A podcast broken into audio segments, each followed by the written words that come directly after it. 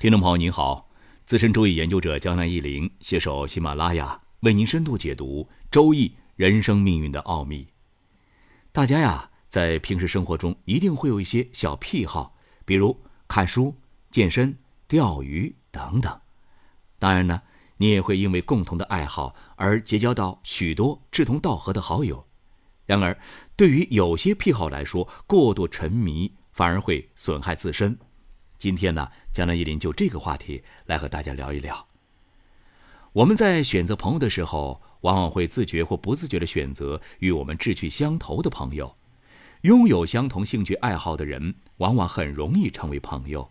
所以，很多人也乐于加入各种兴趣爱好的圈子，比如羽毛球群、户外群、山地车群等等。物以类聚，人以群分嘛。张岱的笔记。《陶庵梦忆》中有一句话给江南忆林留下了深刻的印象。书中写道：“人无癖不可与交，以其无深情也；人无疵不可与交，以其无真气也。”这句话是说呀，一个人如果没有什么癖好，最好不要和他交往，因为这样的人没有深情；一个人如果没有什么瑕疵，最好不要和他交往，因为这样的人没有真性情。这句话说的虽然有一点绝对，但整体来讲还是很有道理的。一个人有瑕疵和癖好，至少是一个真实、自然，是一个不装的人，多少有些接近赤子之心的味道吧。那说到癖好，我们也要注意一个问题了：癖好也不能过度，如果过度了，物极必反，很可能会有害处。现实中癖好过度的人实在是不少啊。江南一林有不少的女性客户朋友来咨询感情婚姻，他们夫妻不和的原因有几种比较典型：一种是老公沉迷于游戏，一下班就打游戏，家里什么事情都不管；一种是老公沉迷打牌或者打麻将，整天和狐朋狗友在外面打牌，吃吃喝喝，经常不归家，这就是典型的癖好过度了。江南一林有一个喜欢钓鱼的朋友，有次在饭桌上听他讲了很多钓鱼相关的心得和趣闻。我们经常听人开玩笑说：“单反穷三代，摄影毁一生。”但是你知道专业的钓鱼也很烧钱吗？一年花掉大几万是很正常的，真是不入某圈不知其深浅呐。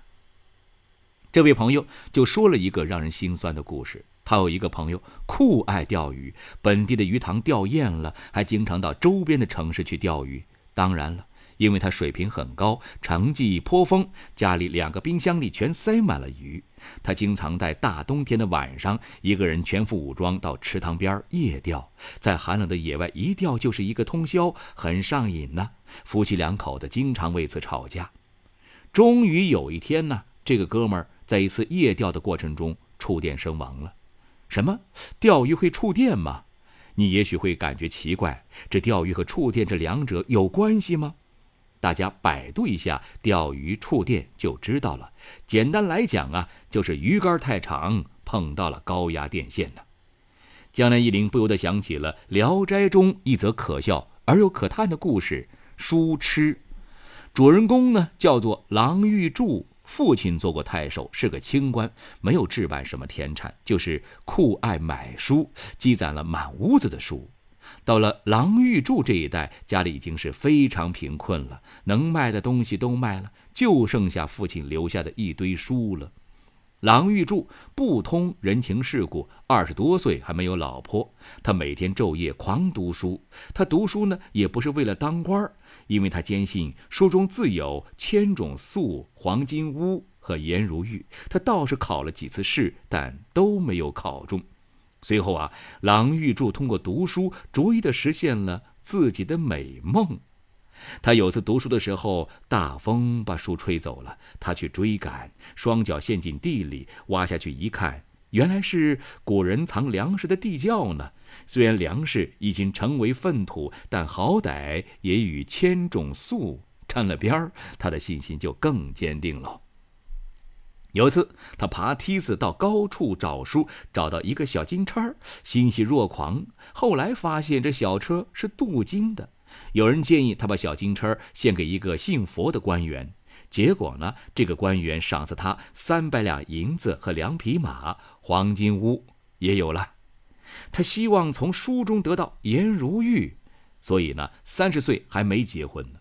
神奇的是，有次他读到《汉书》的第八卷时，发现书中夹着一个用纱剪成的美女，旁边还有两个字“织女”。嘿，你看吧，颜如玉也有了。于是啊，郎玉柱把美人放在书上，反复观赏，甚至于废寝忘食，够痴迷的吧？在《聊斋》世界里，只有想不到的，没有实现不了的。有一天，这个纱剪成的美女突然弯弯腰。坐在书上，朝郎生微笑，然后逐渐长大，变成了一个大活人儿。美人自称就叫颜如玉呢。他们两个很自然地过起了幸福的爱情生活。在颜如玉的熏陶和教导下，郎玉柱学会了下棋、纸牌、弹琴。他们两个人天天游戏为乐。经过这一番培养啊，郎玉柱多才多艺的名声远近皆知了。后来。颜如玉和郎玉柱生了一个儿子，然后颜如玉执意要离开，以免为郎玉柱招来祸害。颜如玉让郎玉柱把家中全部的书烧掉，才肯留下。但是郎玉柱是不愿意烧书的。但是该来的还是挡不住。当地的一个祖籍福建的县令听说郎玉柱家有美女的事儿，起了歹念，想去抓颜如玉。颜如玉逃掉了，县令迁怒于郎玉柱，严刑拷打，气急败坏之下，还烧了郎玉柱家的藏书。经过这重重的波折之下呀，郎玉柱被释放了，找父亲的门人帮自己恢复了功名，接连考上了举人和进士。他还对着颜如玉的牌位祷告，让自己到福建做官，以便报复之前那个县令。